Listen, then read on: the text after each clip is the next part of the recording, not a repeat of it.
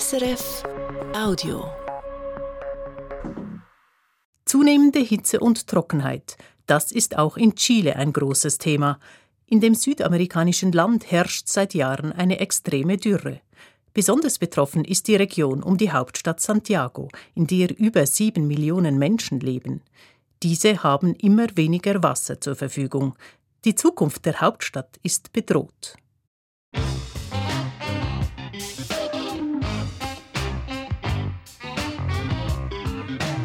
International. Eine Sendung von Teresa Delgado.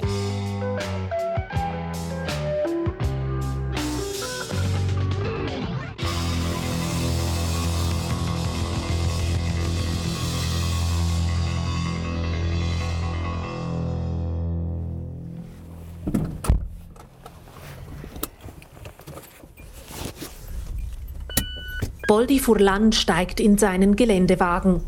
Mit dem 4x4 geht es einen holprigen Bergweg hinauf. Überall liegt braungelber Staub. Auf dem Boden, auf dem Armaturenbrett, auf den Händen des 62-jährigen Umweltschützers. Aquí ya puedes ver cómo el efecto de la sequía ha ido secando árboles. Schau, hier siehst du die Auswirkungen der Dürre. Die Bäume sind verdorrt. Diese Art Wald gibt es nur im milden mediterranen Klima. Wir haben zahlreiche endemische Baumarten. Das hier ist zwar nicht der Amazonas, aber es ist unser Wald und wir müssen ihn schützen.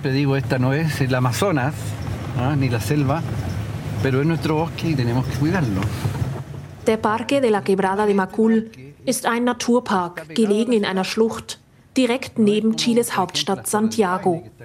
Von hier aus geht es rauf in die Anden, die längste Bergkette der Welt.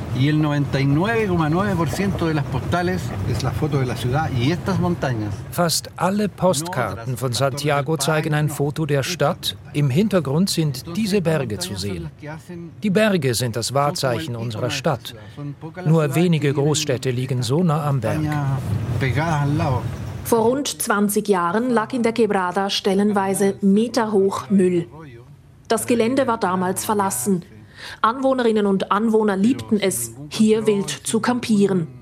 Sie badeten im Bach und schnitten Äste von den Bäumen ab als Feuerholz. Immer wieder gab es Waldbrände. Y hace 20 años nos enteramos que este lugar se iba a cerrar. Y yo propongo que este lugar se convirtiera en.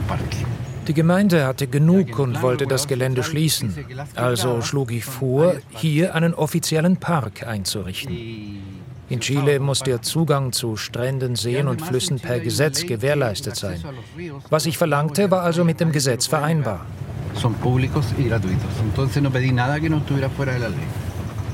Umweltschützer ist Furlan schon lange. Politisiert haben ihn die Atomtests der Franzosen im Pazifik – in den 80ern und 90ern. Furlan war damals bei Greenpeace. Er kletterte auf ein Hochhaus in Santiago, um ein Protestbanner anzubringen, in Sichtweite der französischen Botschaft. Heute kümmert sich der inzwischen über 60-Jährige um die Makul-Schlucht. Jungs, das ist nicht der Weg. Boldi zeigt einer Gruppe Jugendlicher, wo es lang geht. Dank Furlans Engagement ist die Quebrada heute ein geschützter Naturpark. Zusammen mit seinem Team sammelte er den Müll auf, putzte Graffiti von den Felsen, legte Wanderwege an und begann damit, den Wald aufzuforsten. Verschiedene Institutionen wollen uns helfen. Wir sind froh, wenn sie uns Bäume schenken. Aber wir bitten sie auch, uns Wasser zu kaufen. Bäume sind wie Babys, sie brauchen Nahrung. Bei einem Aussichtspunkt hält der Umweltschützer an. Der Blick fällt auf staubtrockene Hänge, auf Kakteen und dürre Bäume. Und auf eine Bierdose, eingeklemmt zwischen den Felsen. Dabei ist der Mülleimer daneben, schimpft Boldi. Eh, es muy difícil llegar con el agua aquí. O sea, hacemos esfuerzo, hemos estado plantando arbolitos y yo empecé a encontrar que yo hago este trabajo Es ist schwierig, das Wasser bis hier auf den Berg zu bringen, zu den Bäumen. Als ich Müll einsammelte, merkte ich, dass viele Leute halbleere Wasserflaschen wegschmeißen. Also fertigten wir Schilder an, auf denen steht, wenn du Wasser übrig hast, gieß doch einen Baum damit.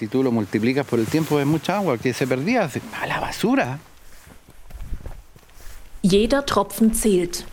Als wir Boldi Furlan besuchen, ist der letzte Regen fünf Monate her. Bis hier fahren wir mit einem kleinen Tanklaster hoch. Und dann gießen wir einen Baum nach dem anderen, von Hand, einmal pro Woche. 100 Hektare groß ist der Park. Gegossen werden nur noch die Bäume direkt am Wegrand. Das Wasser dafür muss die Gemeinde kaufen. Dabei fließt unten im Tal ein Bach. Chile es un, uno de los pocos países donde el agua es absolutamente privada. Chile ist eines der wenigen Länder, in denen das Wasser fast vollständig privatisiert ist. Mit den Wasserrechten wird gehandelt wie an der Börse. Auch dieser Bach hat private Besitzer. Ich darf also kein Wasser entnehmen, um die Bäume zu gießen. Baden ist erlaubt, Wasser abschöpfen nicht. Es ist verrückt. Me puedo ir y bañar en el río, sí. Pueden venir los, los visitantes y bañarse en el río, sí. Pero lo que no pueden hacer es extraer el agua. Por eso es que tenemos que comprar el agua para. Das Flusswasser wird von der Industrie genutzt und es wird auch zur Bewässerung der Gärten einer schicken Vorstadtsiedlung verwendet. Ein Teil wird weiterverkauft an die Stadt Santiago als Trinkwasser. Fast jeder noch so kleine Bach wird dafür inzwischen angezapft. Denn der Millionenmetropole geht das Wasser aus. Chile es un país extremadamente largo, muy diverso, como uno podría decir bioclimáticamente. Chile ist wegen seiner extremen geografischen Länge ein Land mit einer großen bioklimatischen Vielfalt. Chile Central sería un análogo como Sevilla, por ejemplo. Zentralchile, Santiago, entspricht klimatisch in etwa dem spanischen Sevilla. Die Atacama-Wüste im Norden von Chile ist vergleichbar mit Namibia. Das ist extrem. Das sagt die Ökologiehistorikerin Eugenia Gallo. Sie erforscht an der Universidad de Chile das menschliche Einwirken auf die Natur über die Jahrhunderte, den Klimawandel. Dafür studiert die Forscherin archäologische Spuren, Fossile, Klimatabellen, Temperaturmessungen. Cuando tú llegas a Santiago, como está más Santiago liegt im Landesinneren, eingekesselt von Bergen und Hügeln. Die Anden sind eine natürliche Barriere. Die Stadt hat deshalb ein Mikroklima. Es gibt einen Kontinentaleffekt. Deshalb sind die Temperaturen in Santiago extremer als in Küstenstädten wie Valparaiso.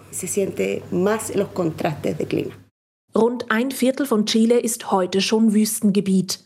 Weitere 50 Prozent des Landes leiden unter einer seit über einem Jahrzehnt andauernden regionalen Dürre. Besonders betroffen ist die Hauptstadtregion. Ursache sind verschiedene Faktoren. Klimawandel, Wassermangel, ungebremstes Wachstum einer Millionenstadt, erklärt que todas las partes de, del, planeta estamos en un estado crítico. Unser ganzer Planet hat einen kritischen Punkt erreicht. Die Frühwarnphase ist vorbei. Außerdem fordert in Chile der Rohstoffabbau einen hohen Preis. Lithium, Kupfer, Nitrat. Die Minenindustrie ist einer der wichtigsten Sektoren von Chiles Wirtschaft und fast völlig in der Hand großer multinationaler Firmen, mit Sitz in den Niederlanden, Kanada oder der Schweiz. Die Minenbetreiber kaufen die Wasserrechte für die Industrie. Im Großraum von Santiago sinkt der Grundwasserpegel. Die Politik ist gefordert und will das Thema anpacken im Rahmen einer neuen Verfassung. Ein erster Anlauf scheiterte letztes Jahr. Nun arbeitet ein Verfassungsrat einen zweiten Vorschlag aus. Eines der zentralen Themen dabei das Recht auf Wasser. Die chilenische Verfassung könnte Wasser als öffentliches Gut festschreiben. Dann könnten große internationale Firmen die Wasserrechte nicht mehr einfach so aufkaufen. Doch die ultrarechten Republikanos stellen derzeit die Mehrheit im Verfassungsrat. Ein Teil von ihnen zählt zu den Klimawandelleugnern und will festhalten am bisherigen neoliberalen Wirtschaftsmodell, das Diktator Augusto Pinochet in Chile errichtete und in dem der Markt fast alles bestimmt, auch wer wie viel Wasser bekommt. Was geschieht, wenn sich nichts ändert, wenn das Wasser privatisiert bleibt? Können dann in 30, 50 Jahren auf dem Gebiet von Chiles Hauptstadt wirklich noch über sieben Millionen Menschen leben, wie das heute der Fall ist?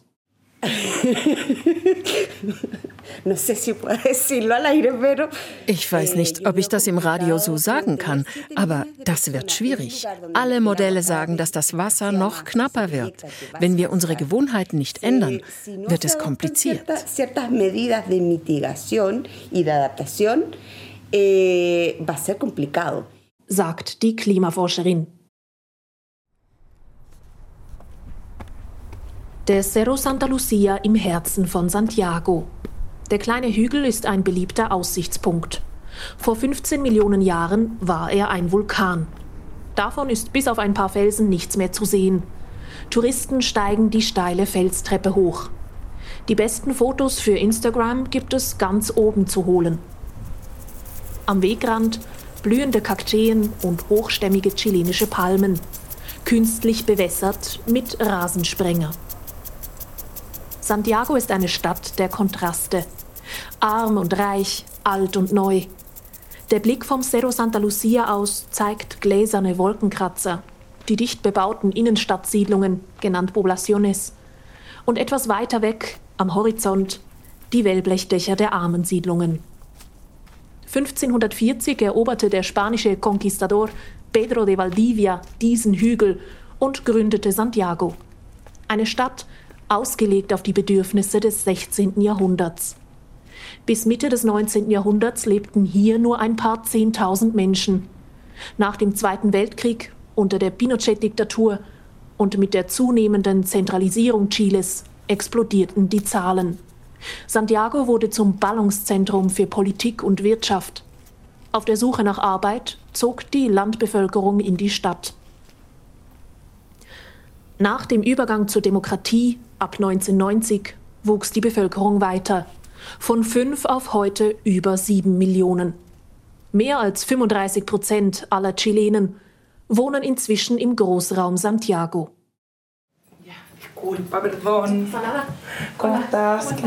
Entschuldige die Verspätung. Wie geht's? Magst du ein Glas Wasser? Cristina Huidobro hat viel um die Ohren. Die Architektin und Städteplanerin ist gefordert. Sie ist die erste Hitzebeauftragte der Regionalregierung von Santiago. Forma parte de una red de ciudades que estamos colaborando para hacer eh, acción contra el calor extremo. Ich bin Teil eines Städtenetzwerks. Wir koordinieren uns im Kampf gegen die extreme Hitze. Acht Städte weltweit machen mit. Miami, Freetown in Sierra Leone, Athen, Monterrey in Mexiko, Melbourne, Australien und Los Angeles in den USA. Finanziert wird das Netzwerk von einer US-amerikanischen Stiftung. Diese Funktion der Hitzebeauftragten hilft uns, das Hitzethema sichtbar zu machen. Unsere Regierung hatte das nicht auf dem Radar. Wir haben viel zum Klimawandel gearbeitet, uns mit der Dürre befasst, aber die Hitze als spezifische Bedrohung haben wir vernachlässigt. Die Daten zeigen, dass die Hitze in Santiago zunimmt. Y entre mm, los últimos 10 años in den letzten zehn Jahren hat sich die Anzahl der Hitzewellen in Santiago fast verdoppelt. Früher hatten wir 45 Hitzewellen im Jahr. Inzwischen sind es 84. Und zwar im Sommer und im Winter. Gemeint sind extreme Abweichungen zu historischen Temperaturwerten.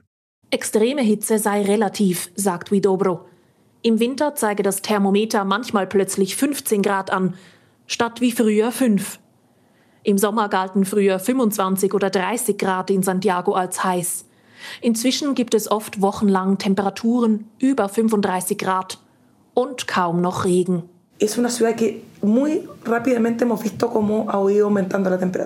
In Santiago sind die Temperaturen schnell gestiegen. Dazu kommt, eine unserer Hauptwasserquellen sind die Gletscher in den Anden. Sie schmelzen um zwei Meter pro Jahr.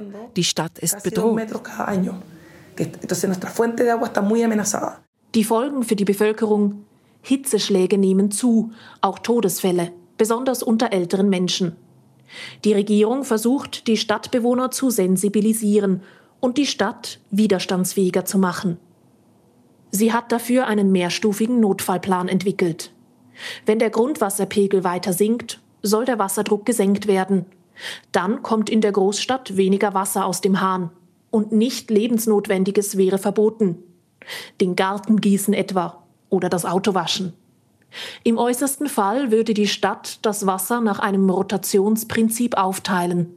Dann gäbe es pro Stadtviertel nur noch jeden zweiten Tag fließendes Wasser. Auch in Bezug auf die Hitze gibt es Pläne. Begrünte Dächer und weiß angestrichene Häuser sollen dabei helfen, die Hitze in der Stadt zu reduzieren. Und Bäume.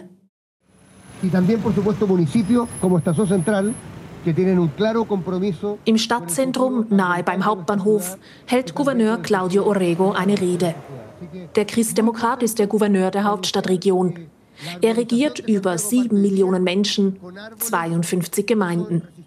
Orrego ist nach Chiles linksprogressiven Präsidenten Gabriel Boric, der mit 37 Jahren der jüngste Präsident der Welt ist, einer der einflussreichsten Politiker im Land. Heute beginnt hier eine Baumpflanzaktion. 30.000 Bäume will Orego in Santiago pflanzen lassen in den nächsten zwei Jahren. Gerade werden die ersten Setzlinge auf einen Grünstreifen gebracht, mitten in einer achtspurigen Schnellstraße. Sie ist bekannt als Alameda, Pappelallee, weil hier bis 1968 viele Pappeln standen. Die meisten wurden gefällt, als die Straße aufgerissen und die U-Bahn gebaut wurde. Jetzt soll die Alameda wieder grüner werden. Doch woher soll das Wasser kommen für die vielen Bäume? Gouverneur Orego erklärt gegenüber Radio SRF, einen Teil des Wassers stellen die Gemeinden bereit. Wenn sie Bäume von der Regionalregierung bekommen wollen, müssen sie garantieren, dass sie sie gießen können. Der Rest kommt von Organisationen oder Privatpersonen, die sich dazu verpflichtet haben, sich um die Setzlinge zu kümmern. Die Regierung setzt auf einheimische Baumarten, die vergleichsweise wenig Wasser konsumieren. Der 56-jährige Orrego ist ursprünglich Anwalt. Er spricht eindringlich, wählt seine Worte mit Bedacht und Nachdruck.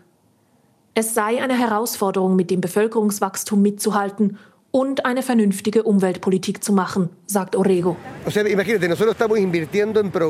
Wir geben für die Umweltpolitik hier in der Hauptstadt mehr Geld aus als das Umweltministerium von Chile für das ganze Land, sagt der Gouverneur und klingt für einen Moment ganz wie ein künftiger Präsidentschaftskandidat.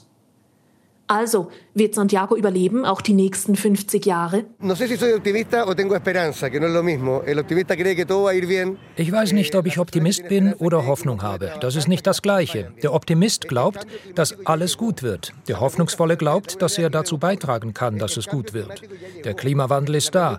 Santiago wird überleben, glaube ich, wenn wir Sachen machen wie das hier. Sagt Orego und zeigt auf eines der Bäumchen. Doch ist es fürs Bäumepflanzen nicht längst zu spät? Die Lage in der Hauptstadt entspannen könnte Dezentralisierung. Ein weniger übermächtiges Santiago, stärkere Städte im Süden Chiles nahe der Magallanes-Region, dort, wo der chilenische Teil von Patagonien beginnt und es noch genug Gletscher und Wasser gibt.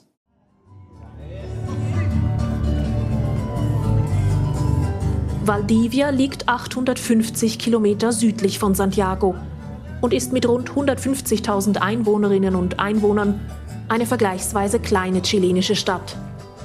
Nur ein Prozent aller Chilenen wohnt hier.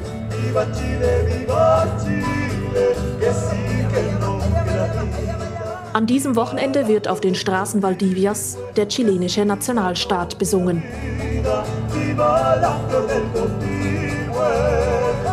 Eine Folkloregruppe tanzt Cueca, den chilenischen Nationaltanz. Es folgt eine Militärparade. Gefeiert wird Chiles Sieg über Peru 1879 im Pazifischen Krieg. Für die Fischereistadt Valdivia ein wichtiges Ereignis. Valdivia liegt an gleich zwei Flussmündungen. Der Pazifik ist nur 15 Kilometer entfernt. Es ist auch einer der regenreichsten Orte im Land. Im Zentrum von Valdivia befindet sich das Labor von Josefina Besoin. Vor sieben Jahren zog sie mit ihrem Partner von Santiago nach Valdivia. Sie floh vor dem Klimawandel. In Santiago estaba, tenía muchos problemas con depresión.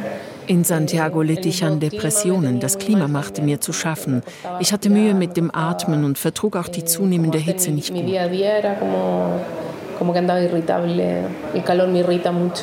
Der Umzug nach Valdivia habe ihre Lebensqualität verbessert, sagt die 38-Jährige. Sie wolle für immer in Valdivia bleiben, brauche inzwischen auch keine Antidepressiva mehr. Das feuchte Klima ist für die Architektin zur Inspirationsquelle geworden. In ihrem Labor entwickelt die junge Frau organische Baustoffe. Überall zu sehen Petrischalen mit Pilzsporen drin. Es sind Pilzzellen. Una vez que sucede eso, se le pasa, se pasa a trigo. Wenn die Sporen groß genug sind, übersiedeln wir die Pilze in Formen und füttern sie mit Weizen oder Reis, stärkehaltigen Samen. Das verdaut der Pilz.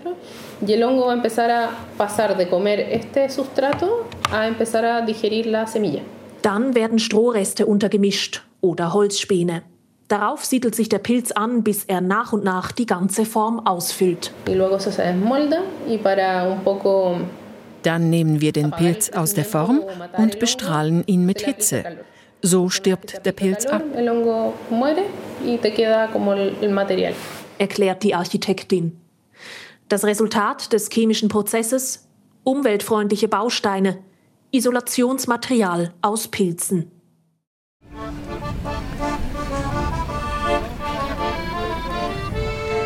Überhaupt sind Pilze in Valdivia eine ziemlich große Sache. Gerade findet hier das Fungifest statt, das größte Pilzfest in Chile. In der Messhalle Stände mit Trüffelöl, T-Shirts mit psychedelischen Pilzmotiven drauf. Besucherinnen und Besucher in Pilzverkleidung. Mein Lieblingspilz ist die Mycena cyanocephala. Das ist ein Pilz, der sich von Bäumen ernährt. Er ist klein, hat einen dünnen Stiel und ist knallblau, himmelblau.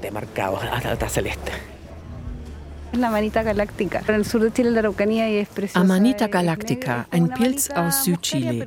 Der ist wunderschön, schaut aus wie ein Fliegenpilz, aber in schwarz mit weißen Punkten drauf. Er schaut aus wie ein Sternenhimmel. Deshalb der poetische Name Galactica. Mittendrin im Pilzfest Cesar Marin. Der Afrokolumbianer ist Pilzforscher an einer chilenischen Universität.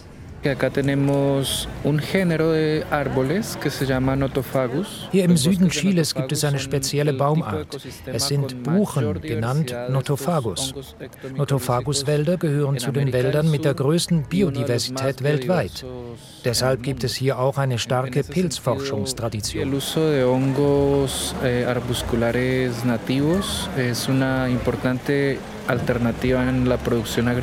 Pilze, die auf Pflanzenwurzeln wachsen, sind eine wichtige Alternative zu Dünger in der Landwirtschaft. Sie helfen den Pflanzen, noch mehr CO2 aus der Luft zu filtern. Laut der Universidad de Chile filtern die Wälder Patagoniens pro Hektar schon heute fast doppelt so viel CO2 aus der Luft wie der Amazonas. Vermutlich wegen verschiedenen Pilzarten. Die Pilzforschung könnte deshalb dabei helfen, die Erderwärmung zu bremsen, ist Cesar Marin überzeugt. Der Süden Chiles ist für viele Chileninnen ein Sehnsuchtsort, nicht nur für Pilzbegeisterte. Tatsächlich wächst Valdivia. 10.000 neue Einwohner kommen alle vier bis fünf Jahre nach Valdivia. Sagt Cristóbal Lamarca von Activa Valdivia. Das Konsortium setzt sich ein für nachhaltige Stadtentwicklung. Seit der Corona-Pandemie hat sich die Anzahl Zuzüger laut Schätzungen verdoppelt. Die meisten kommen aus Santiago nach Valdivia, so wie auch Stadtplaner Lamarca selber. Creo que Valdivia tiene más oportunidades del futuro, hablando de temas de cambio climático, que, por ejemplo, Santiago.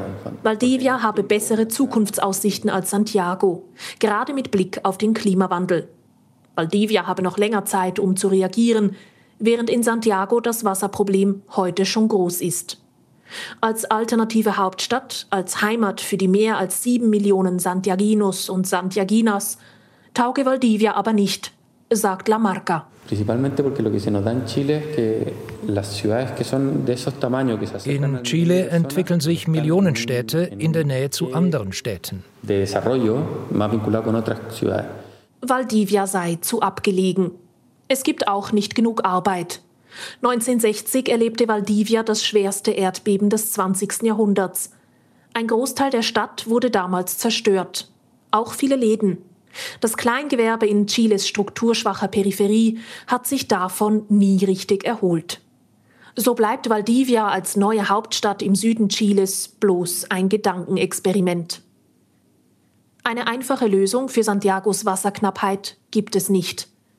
Die Klimafrage ist für die Stadt längst zur Überlebensfrage geworden. Der politische Wille sei aber da, sagt Hitzebeauftragte Cristina Huidobro. Sie ist zuversichtlich. Yo la verdad soy muy optimista. Eh, no me queda otra. Obviamente me gustaría que las cosas fueran was bleibt mir anderes übrig? Wir können unser Abwasser besser nutzen, mehr Wasser entsalzen. Solange wir in Santiago nicht alle Möglichkeiten ausgeschöpft haben, haben wir noch eine Chance. Sagt Huidobro. Wirklich überzeugend klingt das nicht. Santiagos Überlebenskampf hat längst begonnen. Wenn das Wasser in Chile weiter privatisiert bleibt und sich der Klimawandel fortsetzt, wird Chiles größte Stadt dereinst auf dem Trockenen sitzen. Und damit über ein Drittel der Menschen des Landes.